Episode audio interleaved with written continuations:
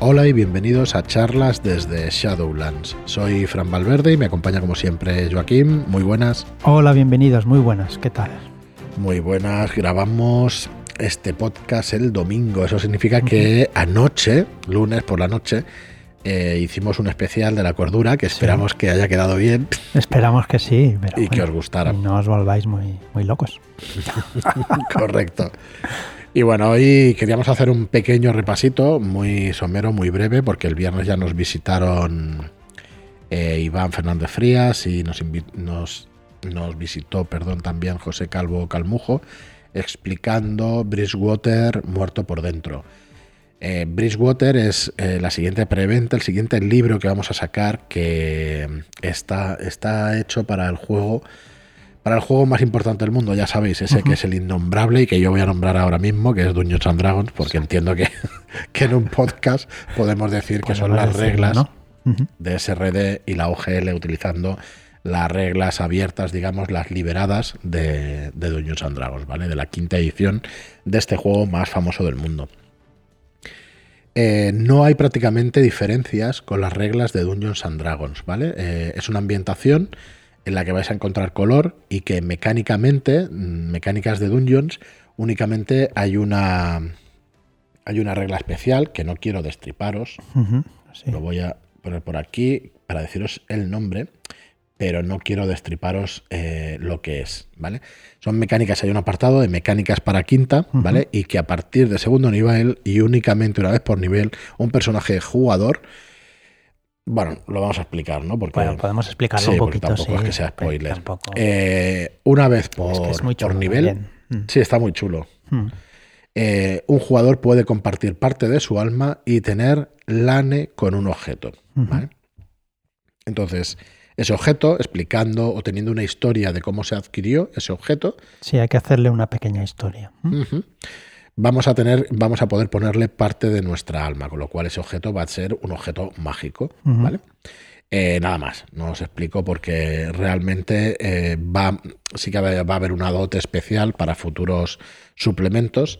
Y bueno, deciros eso, ¿no? Que, la magia, que todas las mecánicas de Dungeons and Dragons van a funcionar como, como los libros básicos de Dungeons. O sea que conocéis perfectamente cómo se juega a estas ambientaciones. Eso sí, por ejemplo, en los dominios de clérigos y tal, vais a tener que hacer un pequeño cambio si queréis que haya clérigos para adecuarlos a los conceptos que existen en esta ambientación de dioses, que son los conceptos abstractos de justicia, de bondad y de todo eso.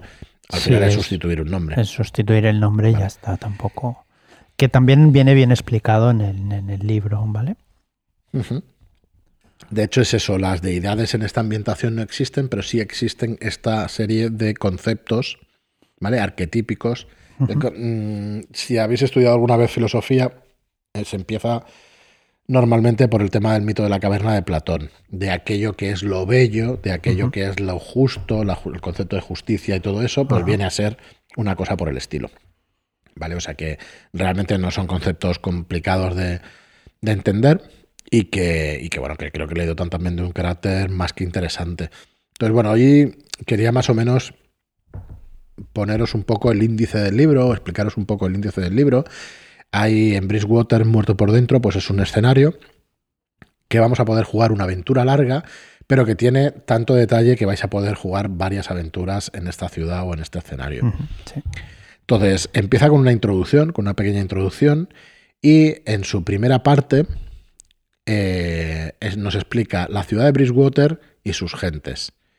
Nos explica el mundo y sus razas. ¿Qué pasa con los elfos? ¿Qué pasa con los enanos? Sí, el viernes pasado ya nos estuvo explicando José y, Ostras, se me ha ido la cabeza, perdón. No, que mola mucho, o sea, eh, qué pasó con los elfos que han desaparecido por completo, están totalmente ausentes de esta, de esta ciudad, de esta ambientación. Pero bueno, eh, existen, están por ahí, pero están desaparecidos. Luego los enanos, que han cogido una enfermedad por picar demasiado hondo en la piedra, pero nadie sabe qué. En su día culparon a los medianos y entonces los medianos... Y los medianos también están muy mal vistos. Están muy mal vistos porque no se puede ser tan feliz en la vida. A mí me parece una cosa muy cachonda y muy, chula, la verdad.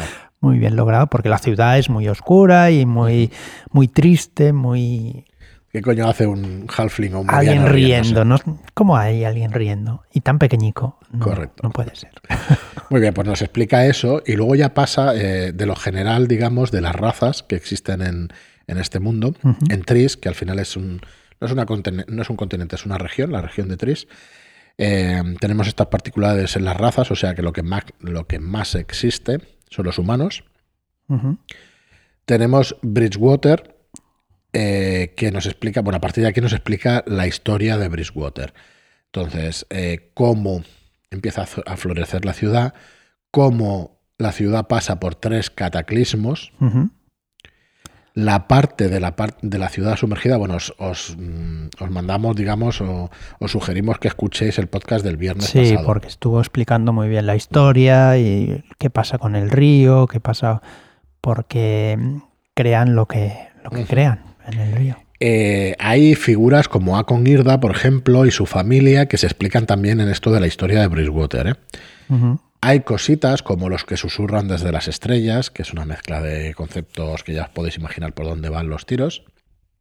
¿Vale? Y, eh, pero bueno, no, no queríamos tampoco en el anterior capítulo, el viernes no quisimos hacer mucho spoiler y aquí tampoco. ¿Vale? Y luego pues ya nos van a explicar Bridgewater y sus barrios. Nos van a explicar las diferencias entre las orillas de Bridgewater. ya nos dijeron que uno eran los barrios bajos, ¿no? Correcto. Y el otro lado donde vivían los nobles. Y, a partir de aquí, pues los dioses y la filosofía de esos, de esos dioses, qué pasa con los dioses, qué pasa con las escuelas de los cultos, de los misterios y de todo, de todo esto. Eh, los hilos del tiempo, las sacerdotisas del tiempo, la tortugomancia o el caparazón del tiempo, que es un concepto también muy, muy original, muy interesante. La infusión espiritual Olane, que esto es lo que explicábamos de la mecánica, pero eh, la explicación la ponen antes, ¿no? Eh, que en este mundo no existen objetos mágicos que se puedan comprar o vender, ¿vale? Fuera de los, de los consumibles como pociones o pergaminos, ¿vale? Em, bueno, aquí no, se explica exactamente qué pasa con esos objetos mágicos, como en otros mundos no se pueden, no se pueden crear, entonces, bueno, no los vais a encontrar, ¿vale? Sí. Pero sí que hay un proceso llamado infusión espiritual, que es LANE, ¿vale? LANE. Por las que un objeto pues, se puede convertir en mágico.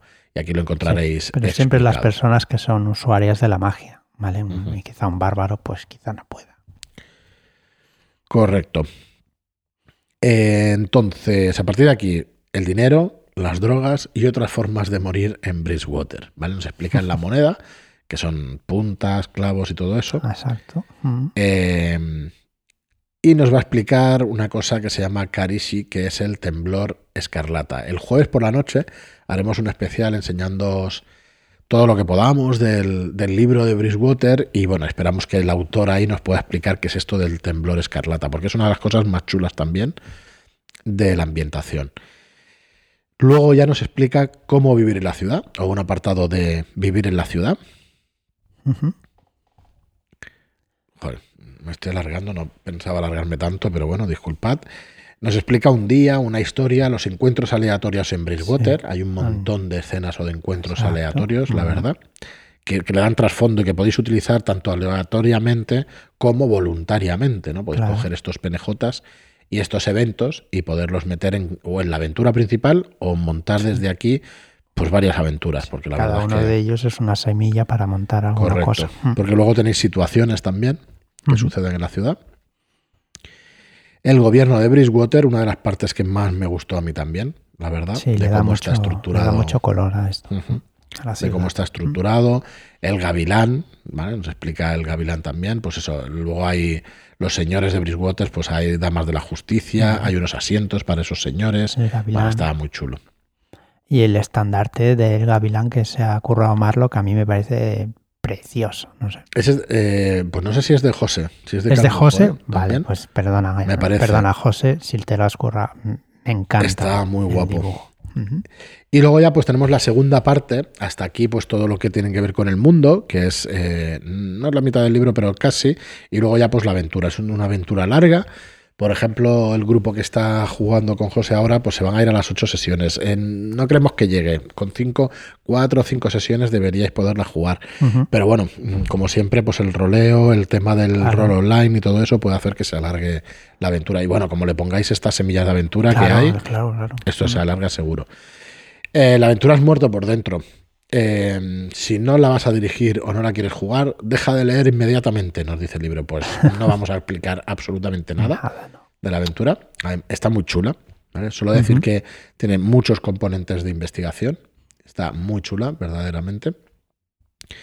Y cuando acaba la aventura, lo que sí hay son unas reglas de cordura escritas, que se llama la angustia, reglas para la enfermedad, que eh, están escritas por Ángel González Olmedo, que ayer, como os decíamos, tuvo que visitarnos en el programa.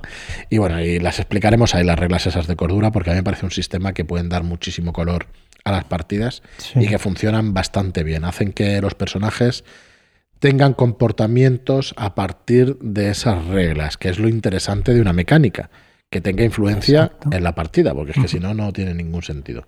En el libro de la guía del, del Dungeon Master ya viene algo así, explica un poco cómo usar la locura, ¿vale? Pero le da nada, dos párrafos, le dan una página y media, creo.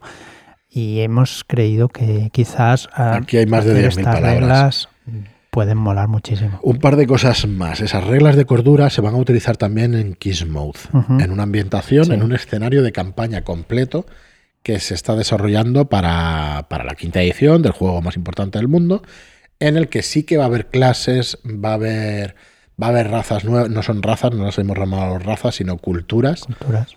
Eh, pero va a ser completamente independiente de este Bridgewater, ¿vale? No tiene nada que ver el mundo. Aunque sea fantasía oscura, porque es fantasía oscura, Sí. no tiene nada que ver con, con- este mundo de Bridgewater. Bridgewater. En, en Bridgewater em, hay cosas en común que no puedo decir por el tema de los spoilers, pero por ejemplo en, en Kissmouth hay horror cósmico, aunque sea fantasía oscura, hay horror cósmico. Y esas reglas de cordura pues están también metidas en, están metidas, digamos, en las dos ambientaciones, ¿vale? Así que el lunes, bueno, vendrá también un día Ángel para explicarlas aquí en el podcast. Y bueno, que sepáis que, mm, no sé, son mecánicas que realmente eh, ha hecho un esfuerzo por porque tengamos algo completamente distinto de lo que aparece, pues como, como dice Joaquín, en el, en el libro del Dungeon Master. Y hablando de él, pues hoy es el día también, bueno, para acabar con Bridgewater, tenéis toda la información en info arroba, perdón, info arroba no. Tenéis toda la información en shadowlands.es barra Bridgewater, ¿vale? Toda la información de eh, la aventura. Así que ya está. El jueves por la noche tenemos también un especial para la preventa, para explicaros ex- exactamente lo que incluye esta preventa. Y nada, a partir del viernes 23 hasta el viernes 14 de mayo tenéis la preventa abierta. Muy bien, pues vamos si quieres, Joaquín, ya a los planos interiores y exteriores Sí. en la guía del Dungeon Master. A ver si podemos pasar un poco más de puntillas, porque yo creo que esto, pues bueno, lo podemos explicar, pero realmente al que le interese que se mire la guía, que realmente Sí, está, sí, sí. está muy completa. Pero bueno, es una manera de ver todo lo que lleva el Dungeons, ¿no? El Dungeon and Dragons, la, la que han liado con este pedazo de juego. Venga, los planos interiores, vale, don- rodean y envuelven el plano material y a sus ecos, que serían el Fire Wheel y el Shadow. vale. El Shadowfell. El aquel. Shadowfell, exacto. ¿Vale? Los cuatro planos elementales son el agua, el aire, el fuego y la tierra. Pues forman un anillo alrededor del plano material. ¿Vale? Está suspendido dentro y agitado reino conocido como el caos elemental. Creo que había- has puesto un- una ilustración, ¿no? Sí, he puesto una vea- ilustración del libro del libro para que se vea para que se vea realmente cómo es. cómo son estos planos y estos planos interiores y todo eso. Y los Vale. exteriores. Dale, dale. Estos planos se parecen a lugares que podrían existir en, en el plano material, ¿vale? En ellos se mezclan los cuatro elementos, ¿vale? Formando pues tierra, océano, cielo, todo, ¿vale? Pero en cada uno de sus planos hay un elemento que ejerce una fuerza predominante sobre los demás. Vale, entre los habitantes de este anillo interior se encuentran los Arakotra, Acers. Es difícil de nombrar los Perdón. nombres, tío. Dragones, tortuga, gárgolas, a mí no me cuesta. Ah, qué bien. Pues mira, los He dicho los fáciles. Los Mephits, salamandras y Shoms. Shorns. Shorns. Los Shorns. Muy bien. Vale. A medida que nos vamos alejando de, de lo que es el, en el plano. ¿vale? Del plano material, nos vamos alejando hacia el exterior, eh, se vuelven más extraños y hostiles estos planos. El elemento básico se muestra más puro, ¿vale? Como grandes extensiones de tierra sólida, fuego ardiente, agua cristalina o aire inmaculado. Y pues se va perdiendo eh, los otros elementos, ¿vale? O sea que en el, en el, en el plano del aire pues no habrá tierra eh, al final de- del plano, en, en lo más exterior, ¿vale? Eh, en las regiones exteriores son los dominios de espíritus elementales, que cuesta reconocer como criaturas. Son los llamados elementales que moran por ahí. Entre ellos se hallan pues, los príncipes del mal elemental y más nombrecitos de estos raros, como Galems, Durms, Golems. Acechadores invisibles, Sí. magnims y extraños cogiendo los nombres fáciles. Correcto. En cuanto acaban los difíciles, suelto yo los fáciles. Muy bien. Luego tenemos el caos elemental, ¿verdad? Sí. Eh, era lo que decíamos. En los límites más recónditos de los planos elementales, los elementos se disuelven y se mezclan en un túmulo interminable de energía. Sustancias que chocan entre sí, pues eso, el caos elemental. Que me recuerda a Warhammer, a Warhammer macho. Vale, los planos exteriores. Como los planos interiores son la materia y la energía pura, en las que de hecho pues el multiverso. Los planos exteriores le proporcionan dirección, pensamiento y propósito. Madre mía. Sí. Qué fumada. Yo, Sí, sí, sí, perdonar que digo mi opinión ya- real. Dice, los planos interiores son la materia y la energía puras del que está hecho el multiverso. Y los planos exteriores proporcionan dirección, pensamiento y propósito. Ujú. Así que al loro. Son los planos divinos, los planos espirituales o los planos de los dioses. Depende de, de cómo tú hayas hecho la, el multiverso. ¿no? Si hablábamos de Brickwater antes, pues toda esta parte de la justicia como concepto y tal, pues debe estar en estos planos exteriores de aquí Sí, ya te puedes puede alucinar como quieras. Claro, lo llamaríamos en, en, en Bridgewater lo llamaríamos planos espirituales, quizá, ¿no? Correcto. Porque no hay dioses.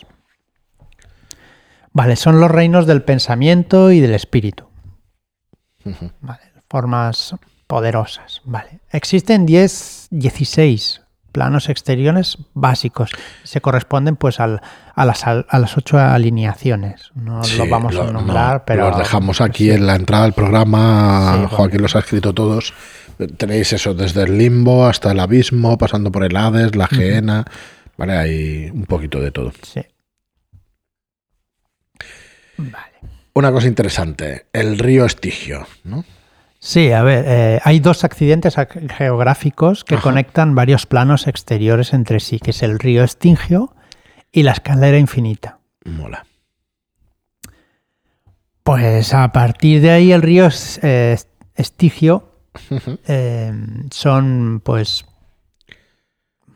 Es el típico que hay que pagar para poder, Exacto, para poder exacto, atravesar, ¿no? El típico de, de las leyendas griegas, de la mitología, perdón.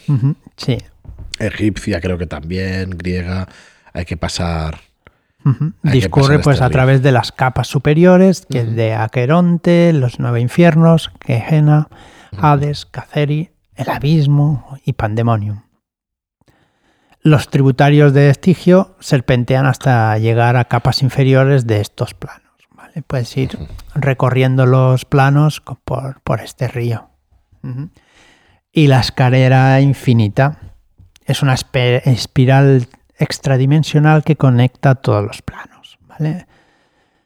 Pues eh, su entrada puede ser una puerta normal y corriente y tras el, este portal se encuentra un pequeño rellano con unas escaleras igualmente anodinas que ascienden y descienden y puedes ir cambiando de, de planos, subiendo o bajando. ¿vale?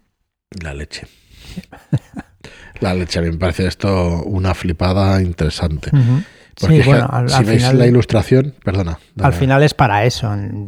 Jugamos al rol para eso, ¿no? Para Sí, sí, fliparnos. Y con este juego, pues puedes hacerlo perfecto. No, no, tiene. eh, a ver si podéis ver la ilustración de la entrada, donde están los planos elementales, el material, luego el plano del agua, del fuego, los cuatro, ¿no? Del aire y de la tierra. Y realmente está interesante. Lo que no sé cómo los jugadores, supongo que a, a ciertos niveles, pues puedes ir jugando con estas. Con estos distintos tipos de planos y todo eso, ¿no? Porque empiezas una.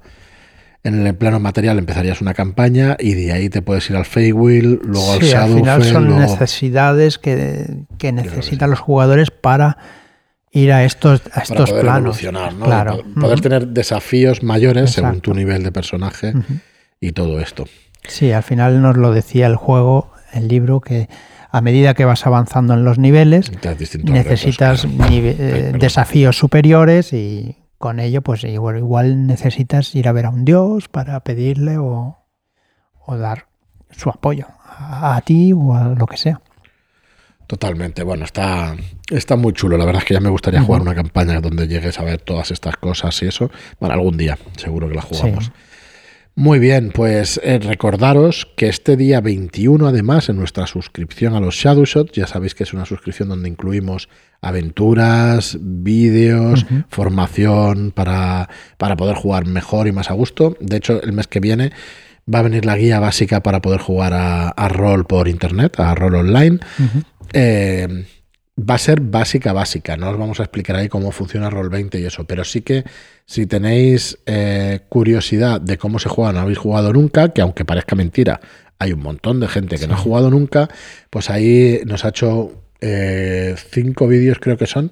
Rolero Viejo hace buen caldo, nos ha hecho estos cinco vídeos para que tengáis pues una guía para poder conocer las herramientas que se necesitan para poder jugar por internet.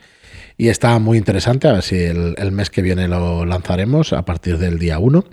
Y luego el día 20, o sea, este mes, el día 21, tenéis Artista, que es el cuarto módulo, la cuarta aventura de Historias Más Allá del Velo, escritas por Abraham Castro Cero, ¿vale? Es la continuación de la campaña de Historias Más Allá del Velo y que estaba muy interesante. Todos los que estéis suscritos os podréis descargar este día 21 este cuarto, cuarto capítulo de Historias Más Allá del Velo que se llama Artista. El mes siguiente, Artesano y al mes siguiente, Asesino. Y esa de Asesino, uf, os va a gustar, os va a gustar. Bueno, todas en general. Todas, pero- Me, me moló mucho en el cuarto capítulo este de Artista el cambio de tercio por completo. Es que va tocando muchos, Hmm. muchos palos de, la, de, de forma de jugar. ¿no? En todos Sí. no juegas de la misma manera y, Y esto mola mucho. películas de investigación distintas, de terror, entre terror, misterio. Yo veo muchas, muchas cositas por ahí de nuestra cultura popular, de, de las películas que hemos podido ver a lo Sí. largo de los años. Y está muy interesante, la Está verdad es que está chulo. muy chulo. Y nada más, mañana tendréis aquí la charla que hicimos anoche en YouTube, mañana en el podcast. El jueves una visita, sorpresa, ¿vale? Una, una charla, como siempre, con Shadowlander. Y el viernes, pues eh, supongo que haremos programa especial con la salida de Bridgewater, porque se lo merece, la verdad. El jueves por la noche, recordad que tenemos una charla en directo con José Calvo Calmujo. Esperamos que esté también Iván Fernández Frías. No nos lo ha confirmado, no sabemos si podrá pero esperamos tener a los autores, llamarlo, que también es autor del libro, que es el ilustrador. Así que, bueno, que paséis una muy buena semana. Vamos a dejar aquí el programa. Eh, muchas gracias a todos, como siempre, por estar ahí. Muchas gracias por vuestras reseñas de 5 estrellas en iTunes y por vuestros me gusta y comentarios en iBox. Gracias y hasta el próximo programa. Muchas gracias y hasta la próxima.